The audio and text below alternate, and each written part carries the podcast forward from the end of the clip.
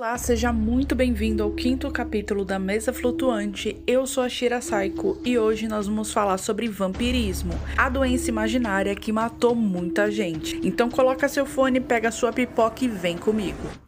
O vampirismo é a conduta de alguém que age como um vampiro, ou seja, ressuscita dos mortos para vagar à noite com uma capa preta, usando seus caninos longos e afiados para morder o pescoço das vítimas e sugar o seu sangue. Os vampiros surgiram no início do século XVIII na fronteira da Áustria com a Hungria, mas as divindades, bruxas, fantasmas e outras variedades de demônios que sugavam sangue humano já faziam parte das lendas de culturas muito mais antigas. Após a vitória contra o Império Otomano em Petravaradin de 1716 e o cerco de Belgrado de 1717, que levaram à assinatura do Tratado de Passarovitz, que marcou o princípio do fim do Grande Império de Otomano, a Áustria expandiu seu território sobre a Sérvia e começou a ouvir dos povos eslavos relatos sobre estranhas criaturas das quais nunca tinham ouvido antes. A palavra vampiro foi escrito pela primeira vez em 1725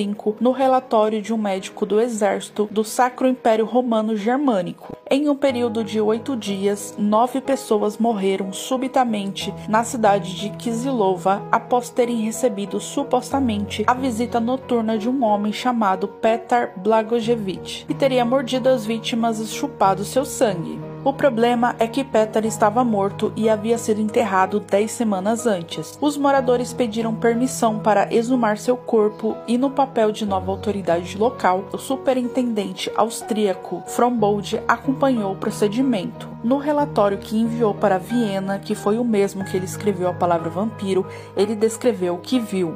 O rosto, as mãos e os pés e todo o corpo estavam tão bem constituídos que não poderiam ter estado mais completos em vida. Com espanto, viu um pouco de sangue fresco em sua boca, que, de acordo com os relatos, havia sido sugado das pessoas mortas por ele. Assim, ao ser perfurado, um monte de sangue completamente fresco também jorrou de seus ouvidos e boca, e aconteceram outras manifestações que não descrevo por respeito.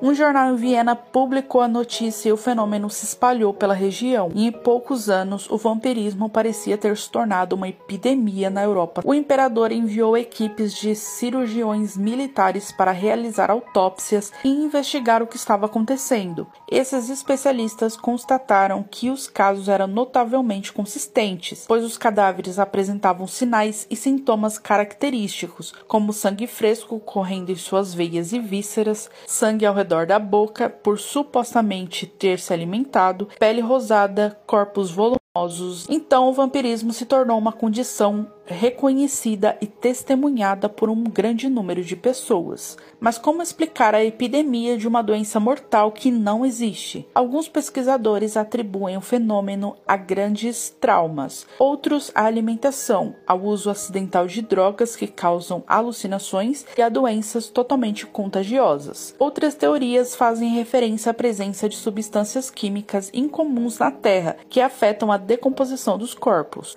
Hoje sabemos que algumas das características descritas pelos médicos legistas da época poderia ser explicado pelo processo da decomposição. Em alguns cadáveres, o sangue coagula, mas se liquefaz novamente. Os gases do abdômen aumentam a pressão à medida que o estado da putrefação avança, forçando os pulmões para cima e podem expulsar o tecido de decomposição da boca e das narinas. O inchaço provocado pelos gases bacterianos após a morte explica por que os corpos parecem volumosos e saudáveis, e também os gemidos sonoros que alguns mortos soltavam quando as estacas eram cravadas em seu coração ou estômago. Um século depois, um médico inglês chamado John Polidori escreveu o primeiro romance sobre vampiros em inglês. Ele transformou o vampiro em um aristocrata, abrindo caminho para o clássico Drácula de Bram Stoker, publicado 78 anos depois. A imagem da criatura elegante que temos hoje em dia se deve a Polidori, Stoker e a dezenas de contos sobre vampiros vitorianos.